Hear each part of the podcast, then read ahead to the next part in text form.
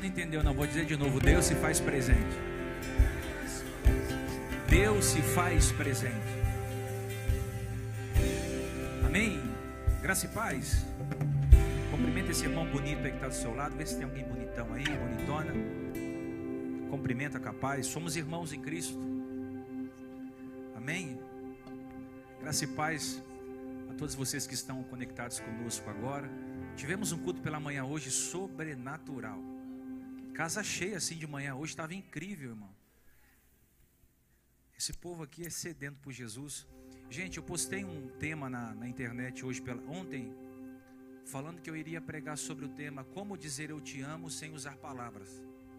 Mas hoje eu acordei bem cedo e no devocional o Senhor me direcionou para uma outra palavra. E hoje eu nem vou pregar, vou conversar com vocês é, sobre o tema Aprenda a se adaptar em qualquer situação. Então, pega a sua Bíblia, abra em 1 Timóteo capítulo 6, versículo de número 7.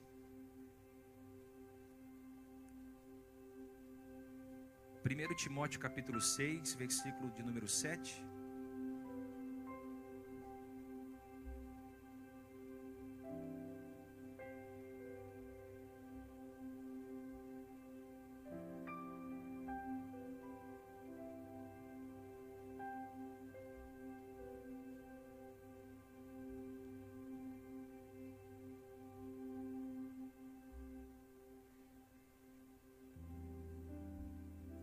Timóteo capítulo 6.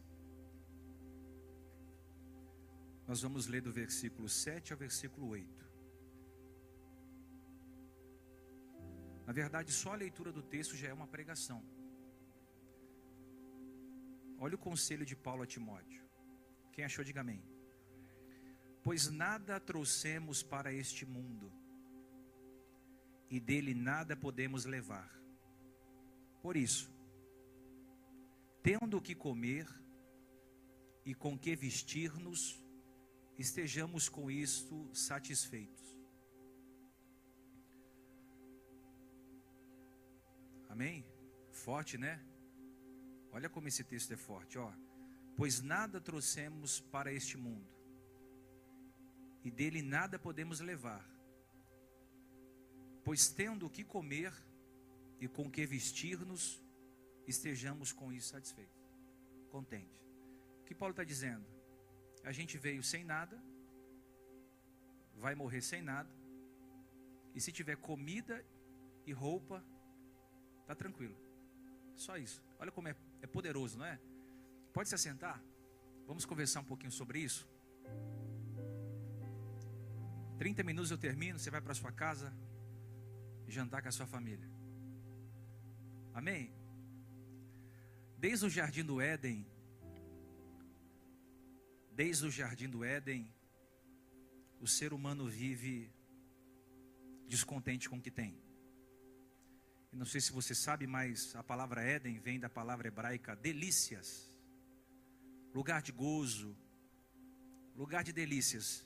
E de fato era um lugar de delícias. Mas mesmo Adão estando em um lugar de delícias, o lugar aonde ele tinha contato com a natureza, com os animais, com água, com cuidar da terra e com a esposa maravilhosa que Deus havia lhe dado, ele está insatisfeito. Não somente ele, mas Eva. A prova disso é que, engoldado pela cobiça, eles vão comer do fruto proibido e vão ser expulsos do jardim. Porque, mesmo o jardim sendo um lugar de delícias, eles não estavam satisfeitos, contentes, realizados. E aí nasce um questionamento: por que será que nós estamos sempre insatisfeitos com o que temos? Vamos fazer aqui uma enquete rapidinho, só para a gente balancear o nosso nível de contentamento. Vamos lá, de 0 a 10. Qual é o seu grau de contentamento com a casa que você mora hoje? De 0 a 10. Pensa rapidinho aí. Qual é o seu grau de contentamento com o carro que você anda, de 0 a 10? Com a empresa que você trabalha, com o salário que você ganha, com o bairro onde você mora, com o casamento que você tem, com os amigos que você tem, com aquilo que você vive, de 0 a 10, você daria que nota? E aí você vai ver qual é o grau de contentamento que a sua vida está. Eu digo isso com muita tristeza, porque nós estamos engessados hoje em uma cultura onde nós somos induzidos a comprar o que não precisamos para impressionar pessoas que nós não conhecemos. Essa cultura vem, pode deixar o som do jeito que estava, somente só um pouquinho. E essa cultura vem da cultura de mercado. Quando eu digo cultura de mercado, eu estou dizendo que 24 horas por dia, as redes sociais, a internet, a televisão, os outdoor, revista, jornal, está sempre emitindo uma mensagem subliminar dizendo você é incompleto. Todos os dias você abre seu iPhone, seu smartphone, você liga sua televisão, você liga a rádio, você lê uma revista, você pega um jornal, você vai para o centro, você vai para alguma cidade capital, menor ou maior, sempre vai ter alguma mensagem subliminar dizendo você é incompleto. E essa mensagem ela não vem silenciosa, ela grita no nosso ouvido: você é incompleto, você precisa de mais. E aí você fica pensando o seguinte: preciso trocar meu telefone. Você tem um smartphone hoje, você tem um iPhone 12, você fala, não, está atrasado, preciso do 13. Aí você tem um Galaxy lá 20, você fala, não, agora preciso do 22. É 22, né? É, olha lá, tá vendo? Você anda com um carro 2019, aí você fala, não, 2019 está atrasado, eu preciso de um 2022. Mas é o mesmo carro, só trocou a lanterna, mas a lanterna já fez efeito em você é a mensagem subliminar dizendo que você tem que trocar de cama, porque agora existe a Black King, aquela que dá para dormir 10 pessoas. Você já tem uma king size. É a mensagem subliminar que diz que você tem que hoje ter uma geladeira que fala. Você clica nela e ela vai dizer o que está faltando. E mensagem subliminar dizendo que você tem que trocar de marido, porque o seu é banana demais. Que você tem que trocar de esposa, porque a sua é goteira, rixosa. É problemática, é é as mensagens que vão sendo emitidas através dos jornais, das novelas, e isso vai nos discipulando ao que? A sermos descontentes. A sermos o que? Descontentes. E sem perceber, a gente vai entrando nessa cultura do descontentamento. Então, ter roupa e comida não faz sentido nessa, nessa cultura que fala que a gente tem que ter sempre muito mais que a gente tem que ganhar mais, que a gente tem que morar melhor, que a gente tem que comer melhor. E isso é necessário para a qualidade de existência humana. Pirâmide de Maslow diz isso. Saúde, proteção, segurança, alimentação, comida. E aí vai. A gente precisa viver coisas plenas. Mas a gratidão do que já estamos vivendo é muito importante para nós adotarmos um estilo de vida necessário. Porque viver contentamento hoje é um desafio. E eu estou falando de coisas materiais. Nós estamos descontentes com 90% das coisas materiais que nós temos. Mas essas coisas materiais também afetam o nosso lado espiritual.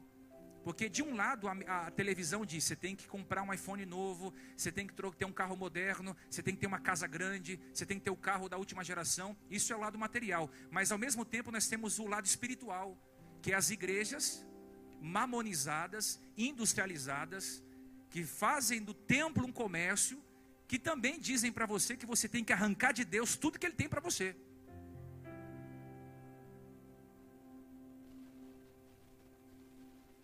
São igrejas que nos ensinam a nos relacionar com Deus só pelo que Deus faz e não pelo que Deus é. E isso vem incutido através do que? Da teologia da prosperidade, da teologia da alta confissão, da teologia do coach, que é aquele evangelho materialista, humanizado que diz que você precisa ter, sempre ter. E aí quando você perde, você não sabe lidar com os dilemas da vida, porque a vida não é só ganhar, a vida também é perder. Você aprende mais quando perde do que quando ganha. Amém? Você aprende mais quando você toma um tombo do que quando você está em pé. Então, esse evangelho, muitas vezes, que nós estamos inseridos num todo, porque quando eu falo de igreja, eu falo de uma igreja geral. É um evangelho que não nos capacita para a adversidade. Ao contrário, nos capacita para apostasia. Eu nunca vi tanta gente desviada da fé. Tanta gente que saiu da igreja em busca de independência, está vivendo como uma ilha, isolado. Não existe igreja isolada do corpo, existe templo. Fora da igreja você é templo, na igreja você é a igreja. Nós somos um corpo. Então hoje as pessoas estão vivendo é, desconexões. estão vivendo que apostasia, abandonando a comunhão, abandonando os dons, abandonando a igreja, porque nunca está satisfeita com o evangelho que recebe ou com Deus que acredita. Por isso esse evangelho nunca vai satisfazer as, as ovelhas, elas sempre vão precisar de mais. E aí vai, vai gerando ovelhas gananciosas, ovelhas que estão vivendo em busca de somente ter, alcançar. Aí você vê gente contando: eu entrei na igreja, tinha um carro, agora tenho três. Eu entrei na igreja, tinha uma empresa, agora eu tenho três. Eu entrei assim, agora estou assim. Tá, mas isso é só o material. E o espiritual, o que Deus fez na sua vida, além de dar coisas? Ele mudou seu caráter? Ele mudou a essência? Ele mudou a forma de pensar? Ele mudou a forma de se vestir? Ele mudou a forma de conversar, de tratar o próximo?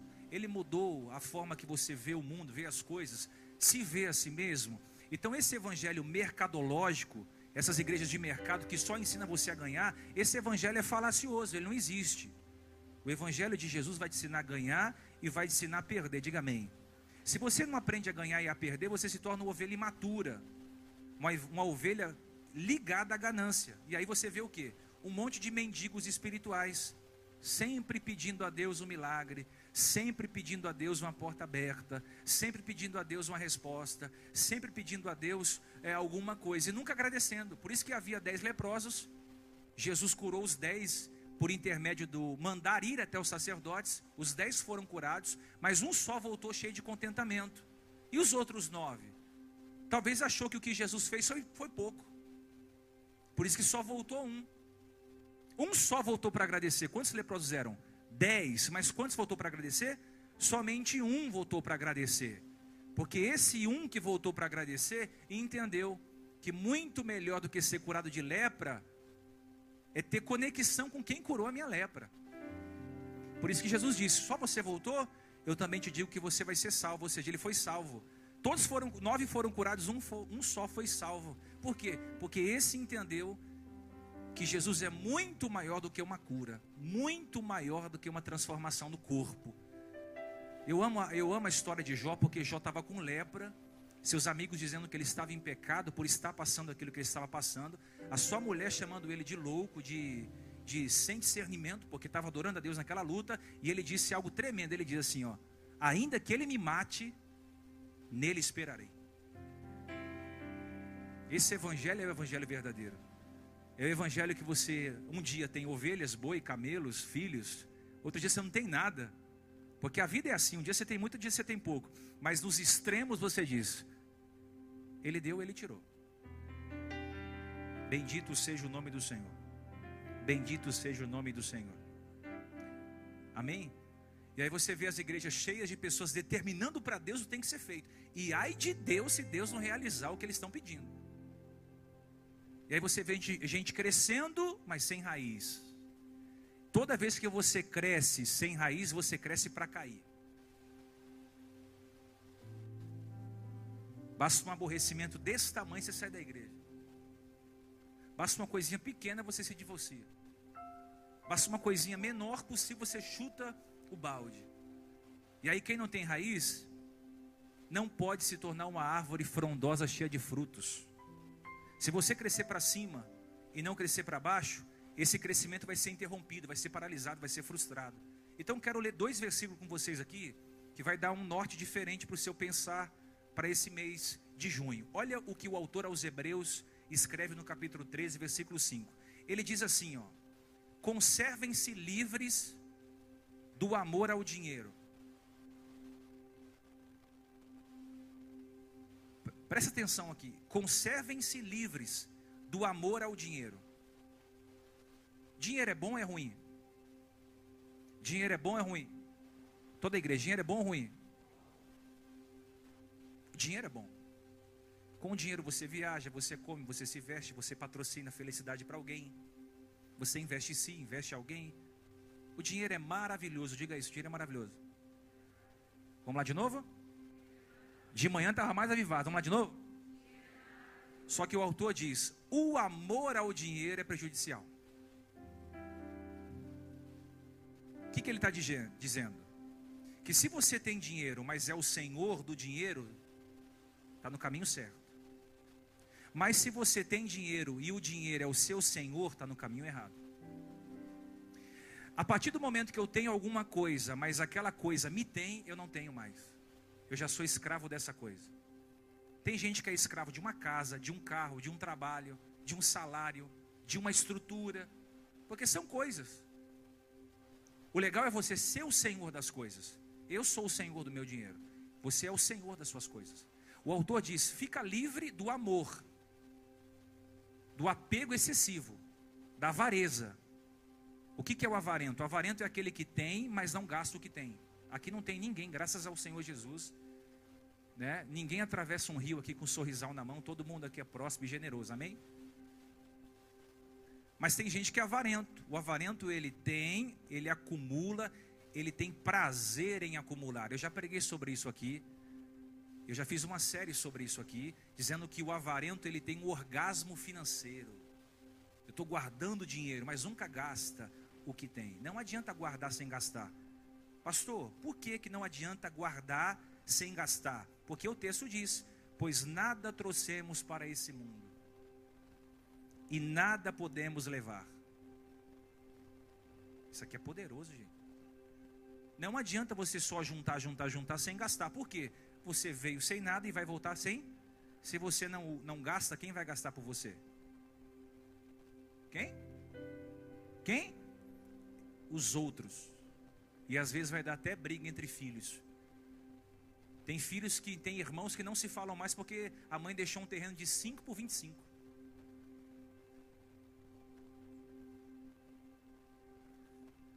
É, tem irmãos que não se falam mais porque o pai deixou um carro para dividir entre dois, três irmãos. Aí o mais velho fala, não assino. Aí o mais novo está quebrado e fala, assina. Aí o do meio fala, e aí, assina ou não assina? E aí eles começam a brigar por coisas. Lembra que aquele apresentador de televisão famoso caiu da escada? Você lembra que ele morreu? Caiu de uma cadeira e morreu, bateu a cabeça e morreu? A família era uma benção. Aí ele morreu, está brigado os irmãos, a mãe quer a herança, os irmãos querem a herança e agora o namorado dele quer a herança. Uau! Todo mundo quer o dinheiro do falecido. Porque o, o amor ao dinheiro é o que? É um problema. Mas aí o autor aos Hebreus continua o versículo 5 dizendo: Contente-se com o que você tem. Mora numa casa alugada? Está contente com a casa alugada? Vai trabalhando para comprar a própria. Deixa eu ver se você acorda hoje. Vai, vamos lá. Você está andando com um carrinho 2015? Fica contente com o carrinho 2015. Vai trabalhando para comprar um 2023 que vai lançar agora. Só você vai ter. Vai, gente. Vamos lá, gente. Acorda aí. Está dormindo numa cama que tem um pé torto, aquela mais balã, nhé, nhé, nhé. Vai, vai agradece pela cama. Agora trabalha e compra aquela cama maior. Se você ainda não se veste com as roupas de grife que você gostaria de vestir, glorifica a Deus pelas roupas que você usa, porque amanhã Deus vai prosperar você, você vai usar a roupa que você quiser. Mas precisamos estar contente com o que temos. O autor está dizendo: contente-se com o que você tem. Por que, que eu preciso me contentar com o que eu tenho? Ele continua: porque Deus mesmo disse: nunca te deixarei nunca te abandonarei, nunca te deixarei, nunca te abandonarei, nunca te deixarei, nunca te abandonarei. Não importa em qual extremo você esteja, tendo muito ou tendo pouco, você tem promessa. Nunca te abandonarei, nunca te deixarei, nunca te abandonarei, nunca te deixarei. É só questão de momento. Se você fazer uma retrospectiva da sua vida de 10 anos atrás, você está muito melhor hoje do que 10 anos atrás. E você pode imaginar daqui 10 anos à frente como você vai estar muito melhor. Porque se nós estivermos no caminho do Senhor, as bênçãos nos seguirão. Amém? Não precisa correr atrás de bênção, não precisa correr atrás de vitória, não precisa fazer campanha, não precisa receber oração com óleo na mão de pastor nenhum. As bênçãos correm atrás daqueles que estão na presença de Deus. Simples e ponto. Aquele que atentamente ouvir a minha voz comerá o melhor dessa terra. Deus, isso é promessa. Recebe essa palavra. Então a gente tem que se, a gente tem que ver o dinheiro como uma ferramenta boa, porque sem dinheiro você não faz nada. Amém? Dinheiro é importante e é bom, mas o apego é ruim. Deu para entender? Então, ele está dizendo isso. Jesus fala a mesma coisa em Mateus 6,19: Não acumulem para vocês tesouros na terra. Por que, que eu não posso acumular tesouro? Ele não está dizendo que você não tem que ser precavido, organizado, administrador dos seus bens. Isso é sabedoria. Ele está dizendo que você não pode acumular. O que, que é o acúmulo? É o cara que acumula e não gasta. Ele acumula e não investe. Ele acumula e passa vontade. Ele acumula, mas não semeia na vida de ninguém. Ele, ele é uma fonte morta, ele só guarda. Por que, que eu não posso fazer isso? Porque a traça, a ferrugem, destrói. E os ladrões arrombam e furtam.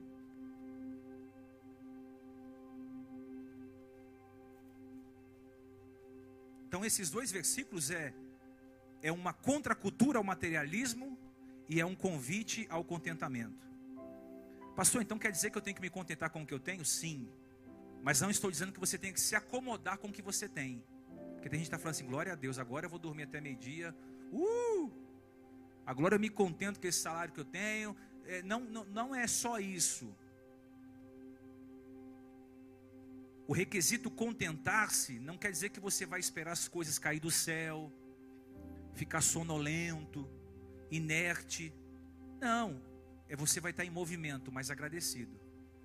Porque a pior coisa que tem é um crente mal agradecido. Amém, gente? Tem que agradecer, porque porque a verdadeira riqueza não compra coisas materiais, a verdadeira riqueza é adquirir coisas espirituais. Tem coisa que o dinheiro não compra. Tem coisa que o cheque especial não compra, o cartão black não compra. Tem coisas que o dinheiro não compra. São coisas espirituais, só Deus pode nos dar. Você pode ter milhões, se você estiver em cima de uma cama, só Deus pode te tirar dali. Mesmo que sejam os melhores médicos, o melhor hospital, os melhores remédios, só Deus pode tirar dali. É ou não é? Porque tem coisa que o dinheiro não compra.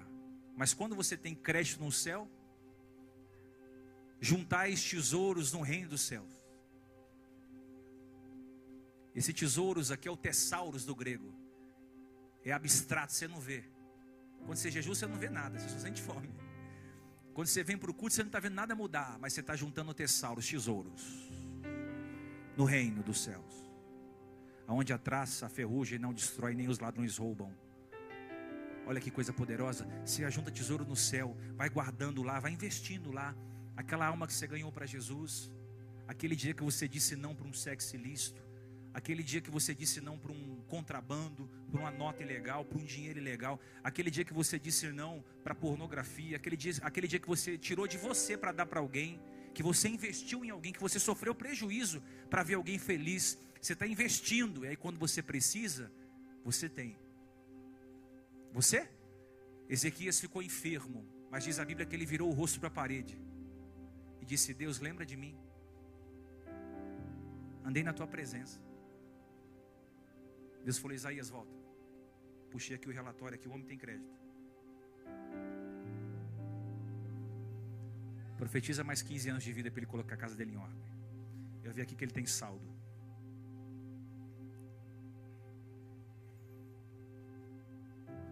Se o gerente do banco celestial aparecesse aqui, qual seria o seu saldo? Negativo ou positivo? Será que ele consideraria você um empréstimo ou ele faria o nome está sujo aqui no céu aqui não? Amém? Paulo lutou contra essa cultura do descontentamento. Ele diz assim em Filipenses 4:11: Não digo isso por necessidade, porque já aprendi, já aprendi, já aprendi a contentar-me com o que tenho. Paulo está dizendo à igreja em Filipos: Eu aprendi a contentar-me com o que tenho. Agora a pergunta é essa: quem ensinou Paulo a se contentar com o que tem? Ele está dizendo, eu aprendi. Quem o ensinou? Pergunta quem? O melhor amigo dele. Quem era? O Espírito Santo. O Espírito Santo nos ensina. Vou falar de novo. O Espírito Santo nos ensina a nos contentarmos com o que temos. De que forma que ele faz isso? Interiormente, é como se ele entrasse no seu coração, fechasse as portas e começasse uma obra. E aí ele vai dizendo: se contenta.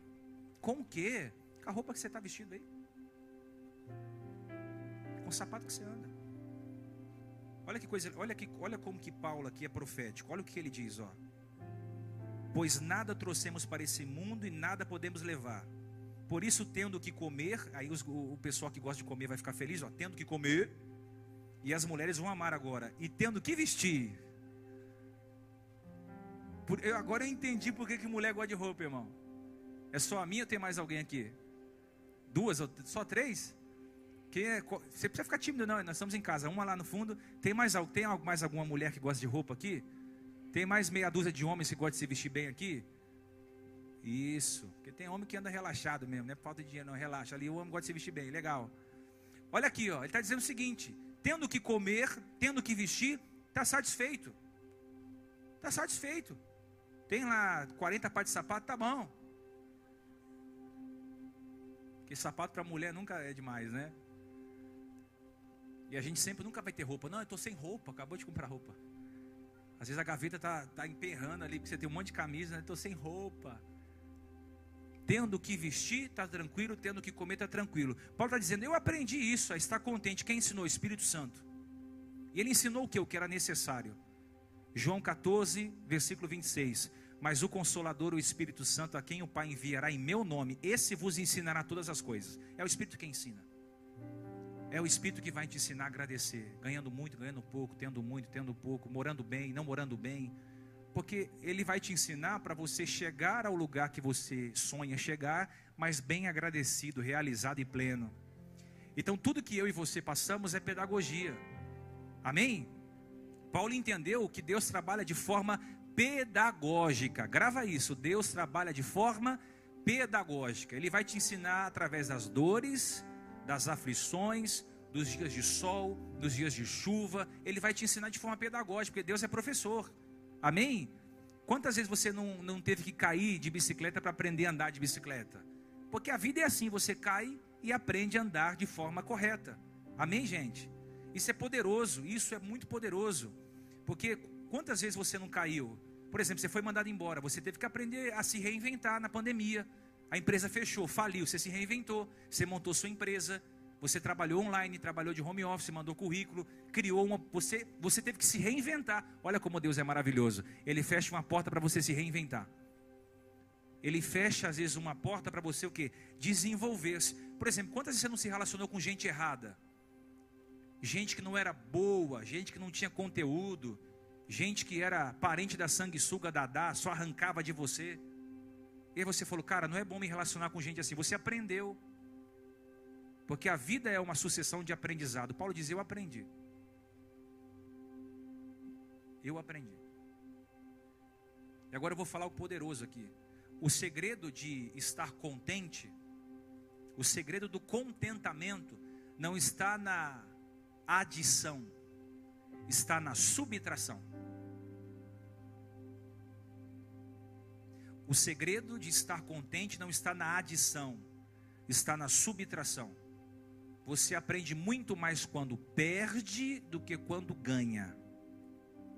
Você aprende muito mais quando é subtraído do que quando você é adicionado. Um crente carnal só glorifica a Deus quando Deus dá. Quando Deus tira, ele fica descontente ele já não glorifica a Deus, ele não dá um glória, ele não levanta a mão, ele não vem no culto, ele vai, ele vai se distanciando, porque ele só entendeu que é, é necessário adorar a Deus quando Deus dá. Mas quando Deus tira, ele não consegue glorificar Deus. Mas quando a gente é subtraído pela vida, quando a gente perde, a gente aprende que Deus está nos, nos dois ambientes, tanto na riqueza, tanto na pobreza. E eu enriqueço não é quando eu aumento as minhas riquezas, mas quando eu diminuo os meus desejos. Vê se dá para entender isso. A gente aumenta a riqueza não é quando aumenta patrimônio, é quando diminui desejos. Diz para irmão, você enriquece não quando aumenta a riqueza, mas quando diminui desejo. Queria tanto pecar, mas eu estou no espírito, não vou pecar. Eu queria tanto ir por aquele caminho, mas ali é de morte, vou por esse que é de vida. Você vai diminuindo desejos. Eu queria para para mim, mas você fala, não, eu tenho que compartilhar com alguém. Você vai diminuindo desejos e vai enriquecendo em Deus. Então você precisa ver os problemas de forma diferente, amados. Porque Paulo estava preso, sofreu naufrágio, quarentena de açoites, pedrada, teve que descer muitas vezes pela janela para não ser morto, passou por fome, nudez, perigo de salteadores, perigos nas mãos de falsos irmãos, passou crises e mais crises, apanhou como ninguém apanhou, e ele está dizendo: Eu aprendi a estar contente. Como, gente? porque ele sempre estava vendo a vida acima das circunstâncias. E você precisa ver a vida acima das circunstâncias. Talvez a sua realidade é uma, mas você tem que ver acima da realidade. Ah, eu estou desempregado, mas o desemprego não pode te ter. Uma coisa é estar sem emprego, outra coisa é deixar o desemprego estar em você. Uma coisa é estar enfermo, outra coisa é se entregar à enfermidade. Eu fiquei enfermo esses 15 últimos dias, e sabe como eu venci essa, a enfermidade? Louvando. Três ou quatro pegou. Sabe como eu venci as minhas crises? Adorando. Sabe como eu venci os meus dias maus? Bem dizendo ao Senhor. E eu disse para minha esposa: se Deus me der vida, irmão, pode ficar tranquilo, que a minha missão eu vou cumprir até o final. Então você pode receber essa palavra. Deus está te espremendo. Deus está te levando ao seu limite. Deus está te levando ao máximo das suas forças para te ensinar a conviver com os extremos. Aonde Deus vai te colocar? Aonde Deus vai te levar? Aonde Deus vai te impulsionar? Aonde Deus vai te esticar? É tão grande, tão poderoso e tão extraordinário que Ele precisa te colocar lá em cima, capacitado para viver os extremos. Quando você estiver vivendo o melhor tempo da sua vida, você vai dizer: é, Eu cheguei aqui, mas não foi fácil, não. Eu já tive pouco. Já tive ferido, mas a ferida não me teve. Já tive doente, mas a enfermidade não me teve. Eu já fui traído, mas não me deixei trair. Eu estou vivendo acima da acima da adversidade. Pastor, onde tudo isso acontece? Aqui, ó. Dá um croquezinho na cabeça do seu irmão aí, de levinho. Acontece aqui, ó, na cabeça. Aonde? Tem que estar tá com a cabeça boa. Paulo está dizendo: Eu aprendi a estar contente. Como Paulo? minha cabeça estava nas coisas do alto. E eu senti a presença do Espírito Santo. Por isso que ele diz lá aos irmãos em Colossos: pensai nas coisas do alto. Tudo que for bom, tudo que for puro, tudo que for amável, tudo que for louvável, nessas coisas pensai.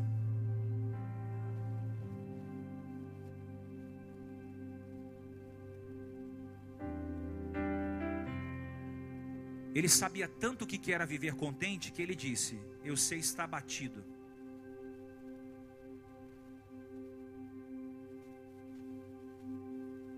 Tem momentos da nossa vida que a gente fica abatido. A enfermidade nos abate, as traições nos abate, a deslealdade nos abate, a escassez nos abate, a solidão nos abate, a incerteza nos abate. A gente fica abatido. crente também fica abatido, viu? Você pode se maquiar, você pode colocar a sua melhor roupa, mas às vezes o abatimento é interno, não é aqui. Embora o coração triste, né, entristece o rosto e o coração feliz aformoseia o rosto. Tudo que você sente aqui de bom ou ruim vai refletir nos olhos. Você quer conhecer alguém? Olhe pelos olhos. Os olhos é a janela da alma.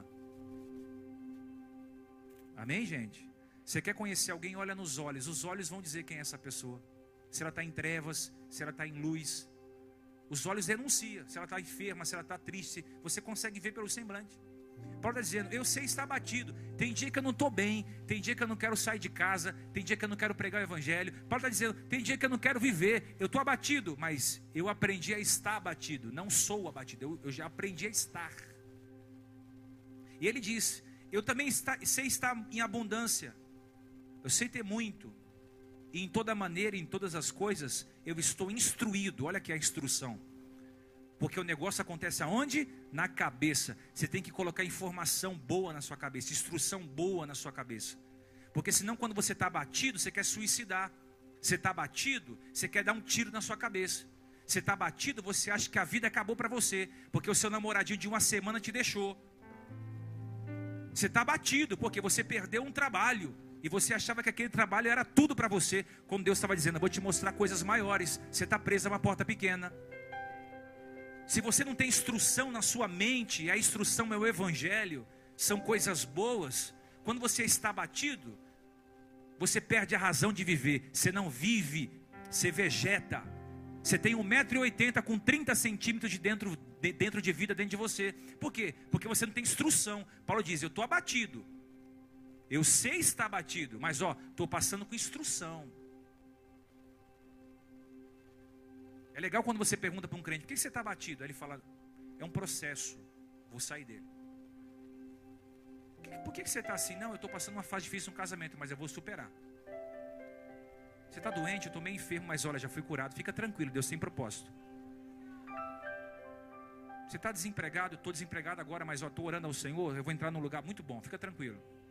Teu marido não serve a Deus? Não serve ainda, mas ele vai ser crente, ele vai ser uma benção. Pode ficar tranquilo, meu marido vai servir ao Senhor. É bom conversar com gente instruída, aí conversa com gente que não tem instrução. Eu não sei porque estou passando isso.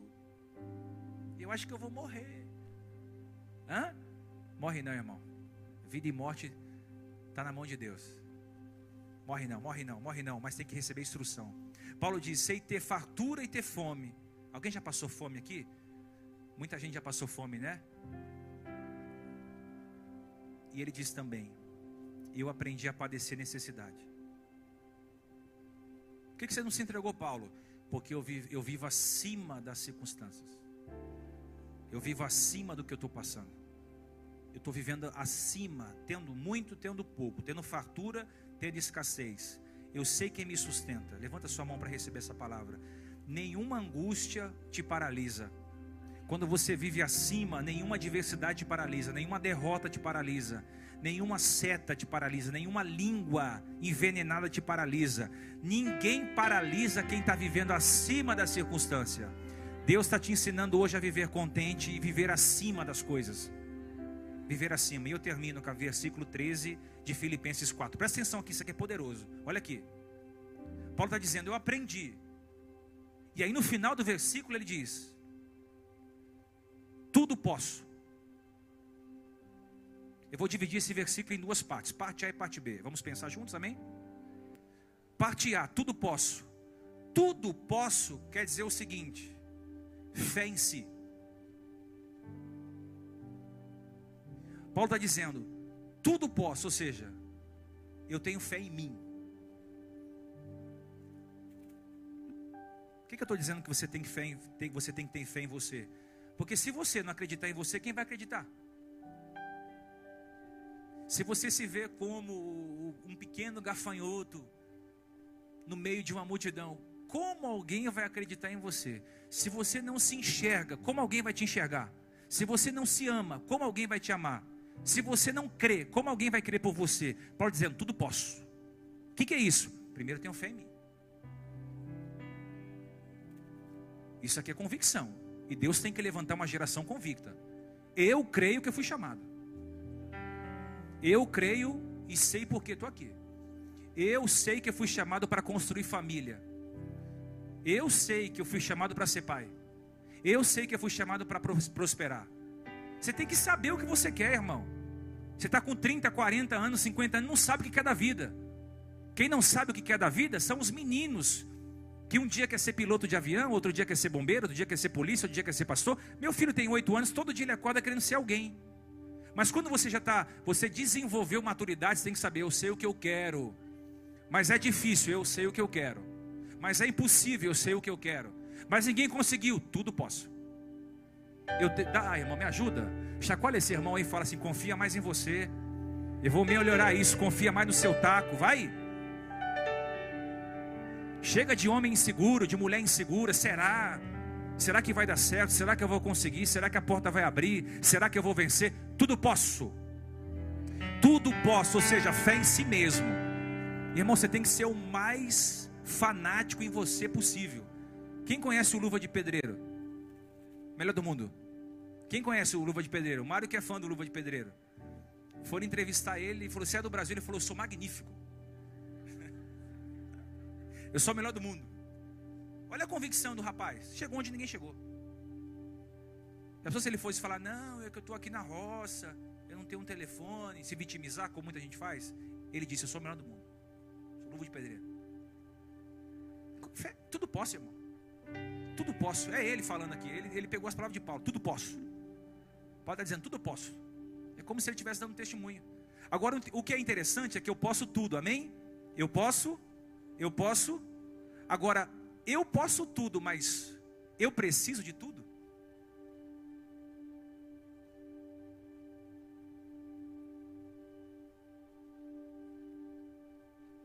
Você tem que saber o que é necessário para a sua vida. Por quê? Se você pode tudo e não sabe o que é o necessário para a sua vida, você vai viver brigando por coisas que são absolutamente desnecessárias para a sua vida. Tem gente brigando por coisas desnecessárias, nem era para você, nem te cabe, nem tem seu número. Você está gastando sua energia à toa. Amém ou não amém?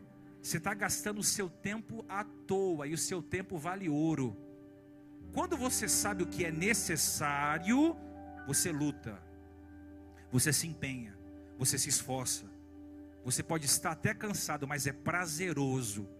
Quando você trabalha na profissão que você ama, quando você faz o que você gosta, você se cansa, mas se cansa com prazer porque você sabe pela qual você luta. Quando você está no casamento que tem prazer, chegar em casa, você tem prazer em ver seus filhos, sua esposa, seu marido, você tem prazer em morar onde você mora, porque a casa, em detrimento a ser bonita ou feia, tem amor ali dentro.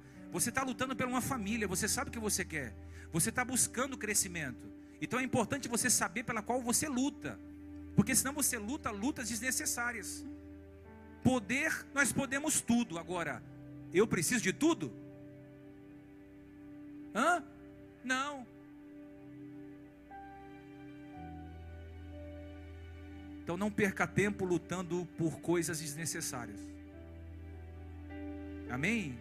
Amadurece a ponto de saber o que você precisa na vida. O que você precisa para agora? A médio prazo, a curto prazo, a longo prazo. Trabalha para isso. Vou restaurar meu casamento, restaura ele. Vou ganhar mais, então trabalha mais. Todo mundo reclamando, ah, o custo de vida no Brasil aumentou, trabalha mais. Trabalha 12 horas, 15 horas, 20 horas, trabalha mais. Ou você vai ficar se lamuriando, ai, está muito difícil viver. A gasolina está muito caro. Está muito caro aí no supermercado, trabalha mais. Deus te deu criatividade para você ganhar mais, trabalhar mais. Em tudo sou instruído. Deus vai abrir a tua mente para você entender que você está acima das circunstâncias. Diga glória a Deus. Mas você precisa lutar por coisas necessárias. Tem que trabalhar por coisas necessárias. Então para de correr atrás das coisas desnecessárias e começa a correr atrás de coisas necessárias. Porque senão você fica correndo atrás de um relacionamento. Ah, eu quero, pastor. Ah, eu quero, pastor. Mas já, já morreu. Você está correndo atrás é, de um trabalho que já não tem vida, já está sugando você. Você está se esforçando ali em uma amizade que já, já faliu. Você está tentando ajudar quem não quer ser ajudado e você está cansando. Quando você acorda, já se passou 10 anos. Aí você fala: Onde eu estou? 2035. Nossa. Nem percebi que eu estou com o cabelo branco. Que eu já estou ficando velhinho. Hã? Você só tem uma vida, irmão, para viver. Você só tem uma vida para queimar. Da onde você veio, você veio sem nada. E vai voltar sem? Então se contenta com a roupa que você tem, com a vestimenta que você tem, com a comida que você tem, porque isso é necessário. Isso é o que? Paulo diz: tudo posso, ou seja, primeiro eu confio em mim. Depois ele diz: naquele que me fortalece. Ou seja, primeiro eu tenho fé em mim, segundo, eu tenho fé em Deus. Porque não adianta eu ter fé em Deus, você não acredita em mim. Senão Deus fala, vai lá campeão, vai lá vencedor. Eu? Será? Primeiro é fé em mim. Paulo diz, tudo posso. E aí? Naquele. Naquele. Naquele. Naquele que me fortalece. Eu tenho fé em Deus. Porque Deus também acredita em mim. E olha que coisa interessante, esse texto não tem nada a ver com a minha força. Esse texto tem a ver com a força de Deus. Eu não sou forte, eu sou fortalecido. Eu tudo posso naquele que me fortalece. Eu não tenho força alguma. Quem me fortalece é Deus. Eu não tenho prazer nenhum. Quem me dá prazer é Deus. Porque tem dias que você quer ler a Bíblia inteira, tem dias que você pega a sua Bíblia, põe na gaveta e fica meses sem ler. Tem dias que você não falta um culto na sua igreja. Tem dias que se deixar você assiste 200 cultos online e não vem nem na igreja. Tem dias que você quer amar o próximo, tem dias que você quer odiar o próximo. Amém? Tem dia que você ama seu marido. Tem dia que você quer pegar ele dormindo e mãe, focar ele. É ou não é? Tudo santinho. Tem dia que você ama a sua esposa. Tem dia que você quer, você quer pegar ela, irmão, e. É ou não é? é? É verdade ou é mentira? Porque a gente não tem força. A força que temos vem de Deus. Por isso que você vem para o culto mesmo cansado. Por mais que você enfrenta intempéries no seu casamento, você sempre dá um jeito de melhorá-lo. Por quê? Porque a força vem do Senhor. A força não vem do homem, a força vem de Deus. A força não vem do seu coração, a força vem de Deus. Tudo posso naquele que me fortalece. Agora eu quero ler um versículo com vocês aqui para você nunca mais esquecer. Olha o que está escrito: Pois nada trouxemos para esse mundo.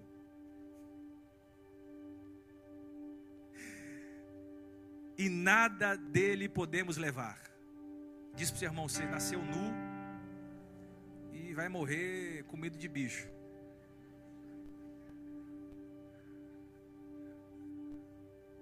Amém ou amém? Por isso, tendo que comer, diz: tem o que comer? Quem vai jantar hoje? Quem tem certeza que vai ter alguma refeição em casa ou em algum lugar hoje? Levanta sua mão. Isso, pelo menos alguma coisa. Glória a Deus. Quem está vestido aqui? Tem alguém nu aqui? Graças a Deus, as irmãs hoje que anda nua não veio hoje. Estou vendo aqui, veio não, veio não, veio não. Graças a Deus. Graças a Deus. Graças ao Senhor.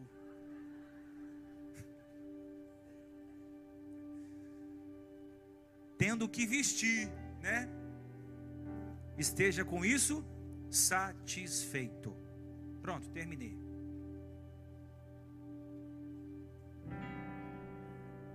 Resume para mim esse versículo. Morreu sem nada, vai embora sem nada. Se tiver comida e roupa, está tranquilo. É isso aqui. É simples assim.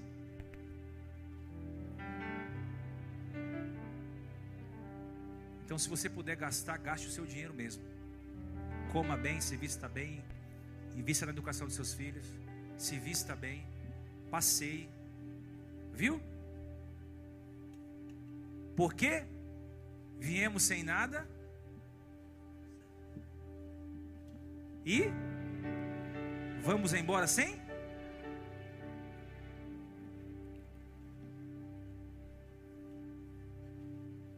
Tendo o que comer e vestir, já estáis? Vamos gravar esse versículo para a gente nunca mais esquecer? Tendo o que comer e vestir, estejais? Tendo o que comer e vestir, estejais? Eu vim sem nada e vou sem nada? Quando seu filho estiver dando trabalho porque ele não quer comer aquela comida, você fala: Ó, gratidão. Eu sempre estou falando em casa: gratidão, gratidão, gratidão. Porque a gente vai morrer sem nada. Você pode deixar casa para seu filho, carro para seu filho, dinheiro para seu filho. Mas você mesmo, eu mesmo, eu vou sem nada. Então não se poupa, não, irmão. Viva a vida que você tem que viver. Viva com excelência tiver que viajar, marca viagem. Ah, eu vou parcelar. Parcela em 200 milhões de vezes, vai viajar, irmã. Uma tribulada. Ai, vai ficar caro. Passa o cartão, pega cheque emprestado, vai viajar. Você vai morrer, irmão, um dia. E não conheceu a praia ainda.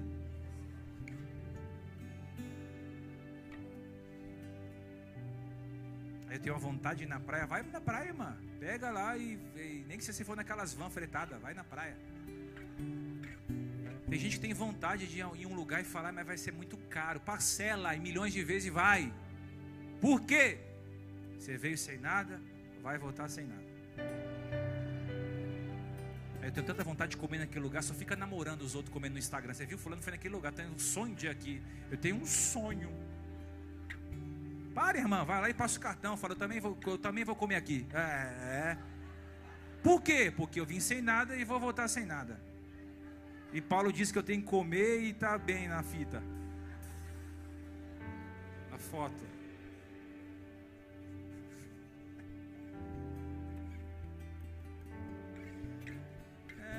Uma chacoalhadinha no irmão e fala, vamos gastar?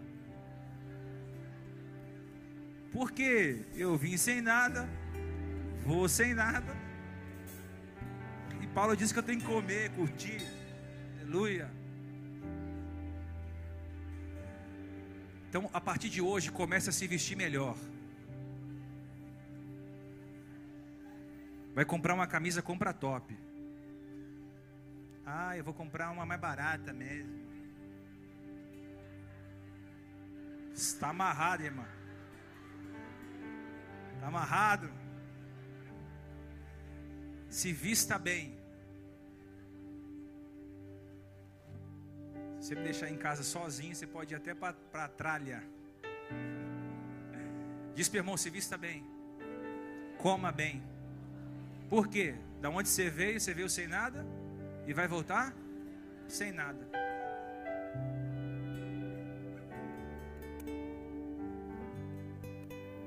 Realize seus desejos, irmão. Aí tem um sonho de ali. Vai lá, viaja.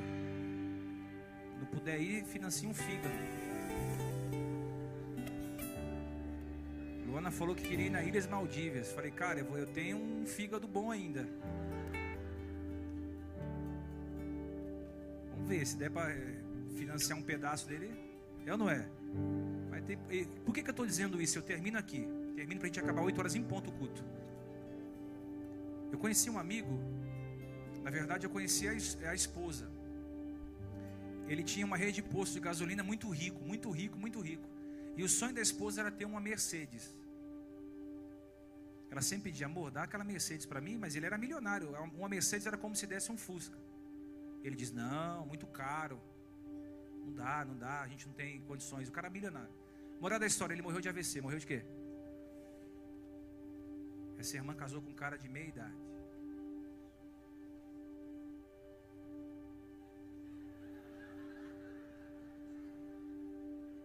Que não tinha AVC. Ao contrário, né, irmã? Moral da história: quem comprou a Mercedes? O bombadão.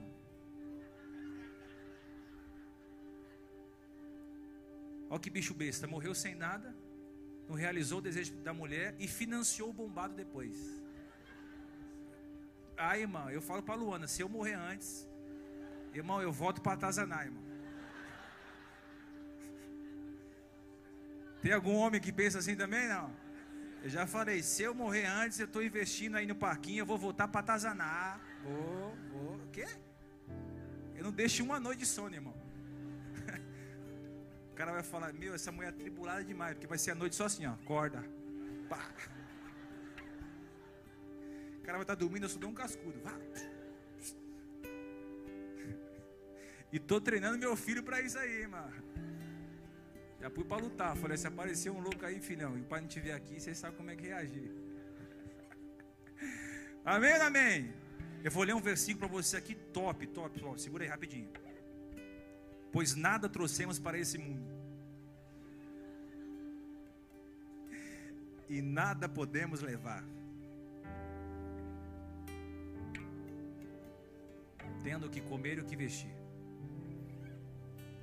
E sejais satisfeitos.